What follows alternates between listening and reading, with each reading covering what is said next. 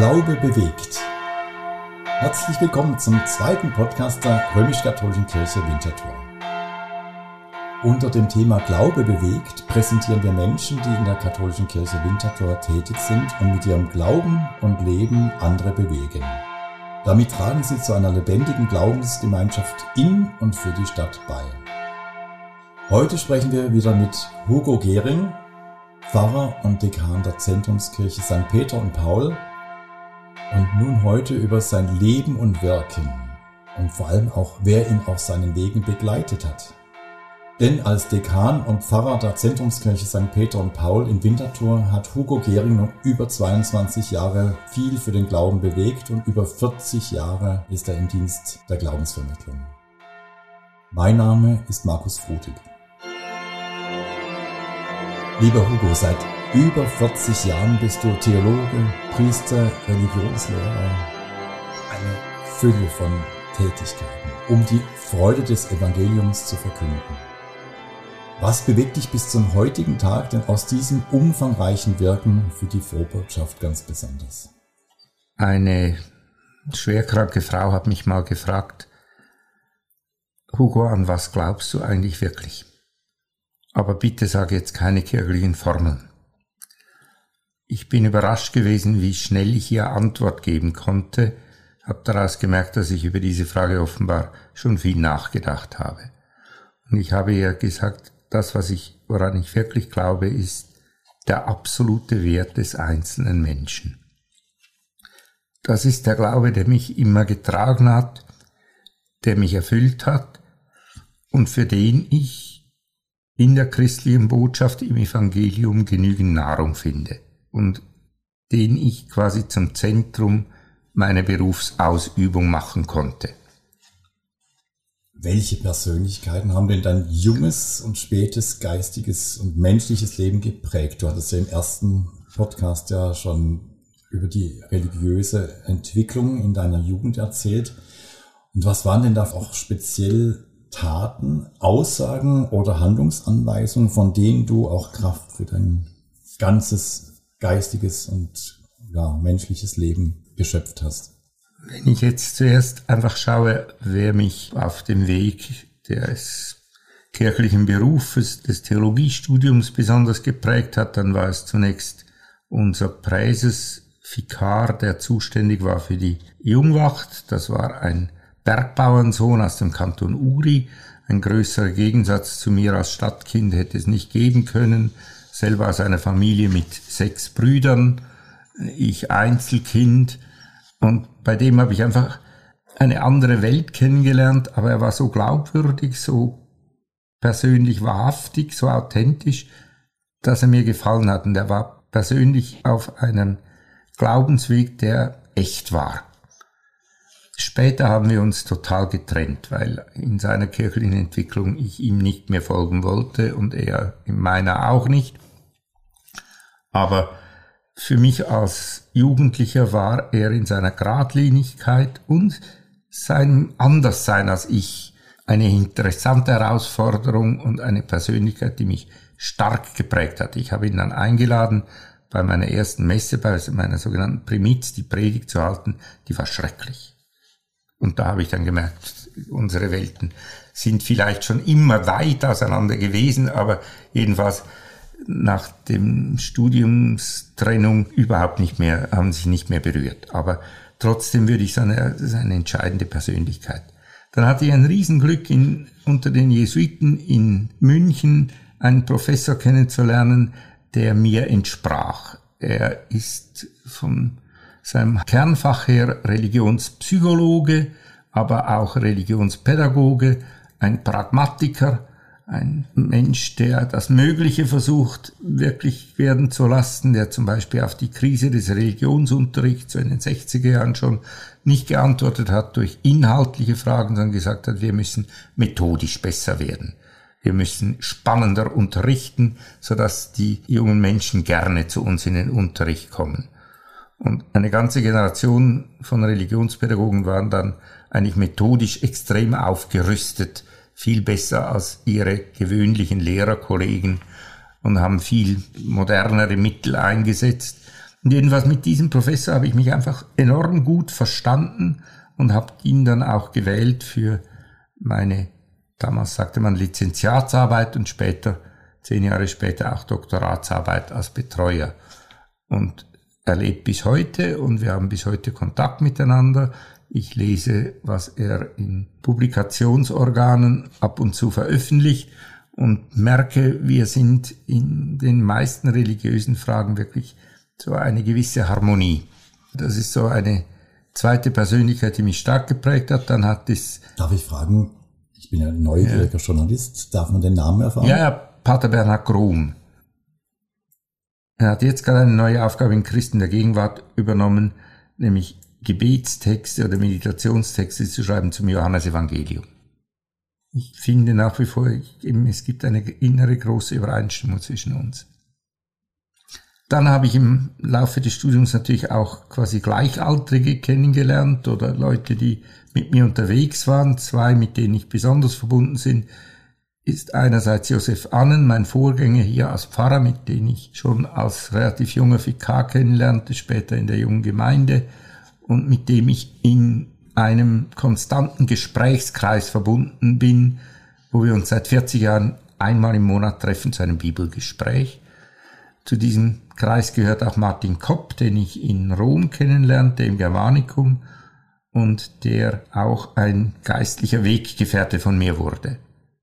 Besonders Freude hatte ich, dass ich sowohl in Bülach wie hier ganz viele Studienabgänger bei ihrer Berufseinführung begleiten durfte, sei es über ein Pfarreipraktikum, sei es später über das erste Jahr nach dem Studium, das sogenannte Pastoraljahr.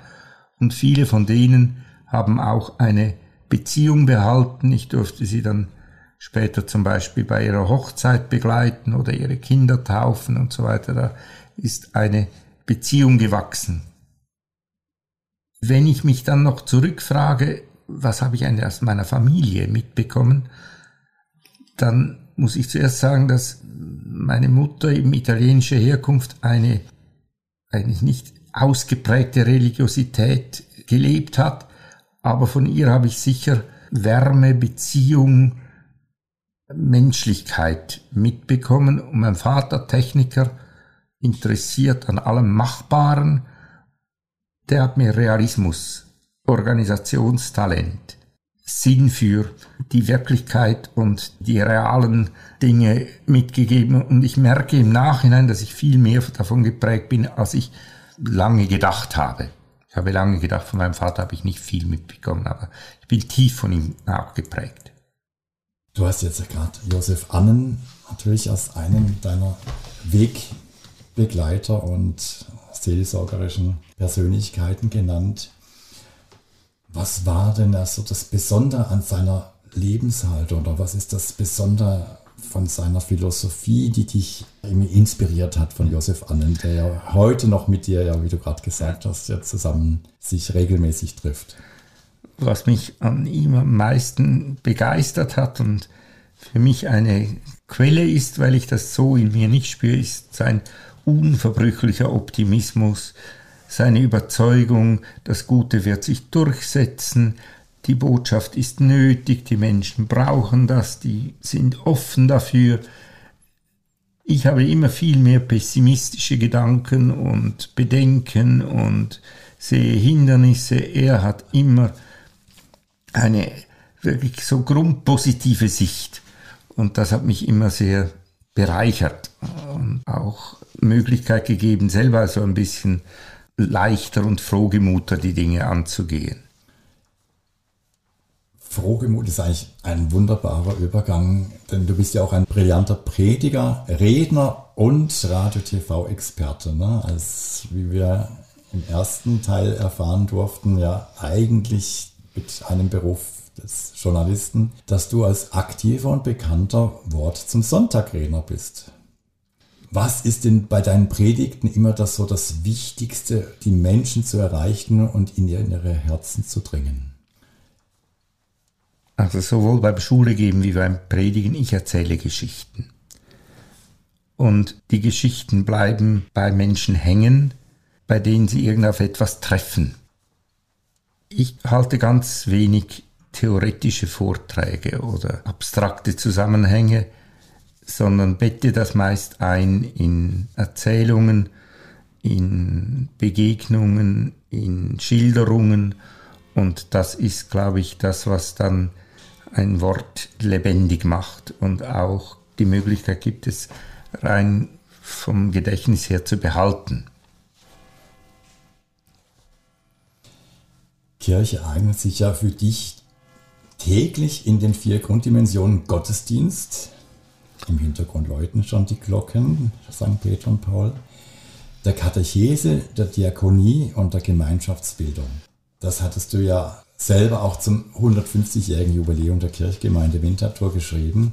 Müssen denn diese Leistungen, auch vor allem der Krankenseelsorge, den Zweifelnden und Austretenden noch klarer visualisiert werden. Denn viele vermissen ja gerade diese Gemeinschaftsbildung und gehen vielleicht auch aus Einsamkeit in sich zurück. Was könnte da? Es ist sicher der soziale Einsatz der Kirchen, das Diakonische, das Außenstehenden am besten einleuchtet und die Existenz von Kirchen rechtfertigen kann. Wenn ich jetzt gerade in Italien gesehen habe, die Plakate, mit denen sie werben, dass man die 8 Promille für die Kirche abgibt, die als Mandatssteuer in Italien existieren und die man einer aus einer Liste vom Staat vorgegeben Institution zuwenden kann, dann wird nicht mit der Liturgie geworben, sondern es wird immer mit dem sozialen Einsatz geworben. Man sieht Priester, Ordensfrauen, die sich den Menschen in ihrer Bedürftigkeit zuwenden. Insofern ist die diakonische Perspektive für die Kirche sicher die grundlegende Perspektive. Ich bin auch begeistert gewesen, als ich von unseren indischen Mitbrüdern hörten, dass sie aufgrund der Gesetzgebung in Indien, wenn sie in ein Gebiet gehen, nicht missionieren dürfen. Sie dürfen nicht eine Kapelle bauen und Leute taufen, sondern sie müssen eine Schule bauen oder eine Gesundheitseinrichtung und zunächst den Menschen beistehen. Und wenn dieses Zeugnis glaubwürdig ist, finden sie auch Zuwachs an Mitgliedern. Und das ist, glaube ich, etwas Ähnliches, dass wir Kirchen in der heutigen Zeit unser glaubwürdigstes Zeugnis sicher an der Seite der bedürftigen Menschen leben können. Darum war ich so begeistert, dass in der Flüchtlingskrise 2015 wir die Stadt anfragen konnten, wie können wir helfen. Und dann hat die Stadt gesagt, bitte sammelt keine Kleider, sondern schaut, ob ihr Wohnungen vermitteln könnt. Und dann hat sich dieser Verein FIVO gebildet, dank dem Einsatz von Zita Haselbach, die damals gerade in Pension ging und damit ihren Ruhestand in einen Unruhestand verwandelte. Aber das ist wirklich das, was Kirche im Moment nach außen rechtfertigt und begründet. Wir sind da für die Menschen.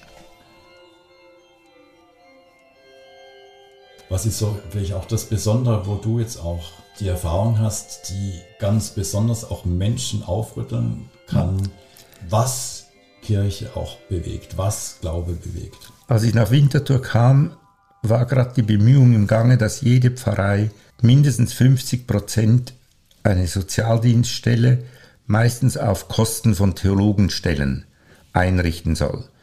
Und das ist in unserer Pfarrei schon verwirklicht gewesen und in den anderen Pfarreien ist es nach und nach gekommen. Und das hat sich innerhalb von etwa zehn Jahren dann durchgesetzt. Und darum sind wir heute extrem froh, dass jede Pfarrei mindestens einen 50% Schwerpunkt hat durch eine professionell sozial arbeitende Person, die ganz viele Aufgaben vielfältiger Art wahrnehmen kann. Im Zusammenhang mit dem Sozialdienst in unserer Pfarrei hat sich zum Beispiel durch den Einsatz einer der Sozialarbeitenden der Treffpunkt Vogelsang gründen können, der jetzt beim Bahnhof besteht und der Menschen, die armutsbetroffen sind, die Möglichkeit bietet, gratis Internet zu nutzen, sich zu treffen, äh, eine Anlaufstelle zu haben und solche Institutionen oder die Wochenendstube, die damals als die Häuser an der Wartstraße verkauft wurden und nur noch eines der Kirchgemeinde blieb, als das quasi soziale Anliegen innerhalb dieses Gebäudes immer noch fortbesteht, das finde ich sind sehr wichtige Formen, wie die Kirche ihre Präsenz in der Gesellschaft zeigt. Nicht nur die Kirche oder Flüchtende haben Verwundungen erlebt. Du hast selber Verwundungen deiner Seele durch kirchliche und auch die zunehmend säkulare gesellschaftliche Situation während des Zitat Blätterfallens, das hattest du mal selber geschrieben, in den letzten Jahren erfahren. Magst du dazu etwas sagen? Also was mich natürlich am wirklich meisten Schmerzen bereitet hat, ist, dass im Bistum Chur jetzt seit Jahren die Kirchenleitung nicht unterstützt, nicht am gleichen Strick zieht, sondern im Gegenteil ein Hindernis darstellt. Das war schon unter Bischof Johannes von der Ach, der ein furchtbarer Zögerer und Zauderer war, zum Teil vorhanden, aber der hat wenigstens noch hervorragende Mitarbeiter herangezogen und denen eine gewisse Selbstständigkeit gelassen. Unter Bischof Wolfgang Haas hat das dann einen Höhepunkt erreicht und leider auch unter dem Vorgänger des jetzigen Bischofs Vitus Huander waren ganz schlimme Zeiten, was die innerkirchliche Atmosphäre und Stimmung anbelangt. Und der hatte auch eine besondere Feindschaft mir gegenüber und hat mir das immer wieder zu spüren lassen, dass ich überhaupt nicht katholisch bin und nicht auf seiner Seite die Kirche verwirkliche. Und das tut weh. Jetzt aber mit Bischof Bommer, wie sehen da deine Lichtblicke aus? Weil er ist ja ein Mann des Glaubens und auch der Taten. Wie ist da deine Beziehung? Also ich, ich spüre eine ganz große Harmonie und Übereinstimmung, obwohl er ja aus der integralistischen spanischen Bewegung Opus Dei stammt, aber der hat so viel gesundes Menschensein bewahrt, dass ich mit ihm in einem guten Sinn unterwegs bin. Interessant ist, dass ich mir mal in irgendeiner Vermessenheit während meines äh, früheren Lebens überlegt habe, sollte ich Bischof werden, was würde ich für einen Bischofsspruch wählen? Und habe damals gedacht, ich würde wählen, der Mensch ist der Weg der Kirche.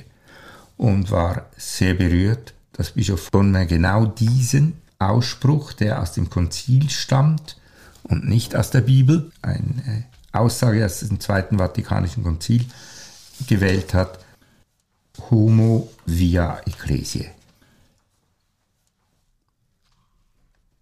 Das führt mich natürlich zu der Frage, hattest du dir schon mal Gedanken gemacht, wie eng du irgendwann mal in die Bischofskonferenz oder in die hm. Bischofswahl kommen könntest als sehr erfahrener Priester der römisch-katholischen Kirche in der ganzen Schweiz? Es gibt ja in der Karriereleiter eines Menschen, sogenannte Peter-Prinzip, dass man meist, wenn man gut ist, irgendwo so weit hinaufrutscht, bis man von der Aufgabe überfordert ist.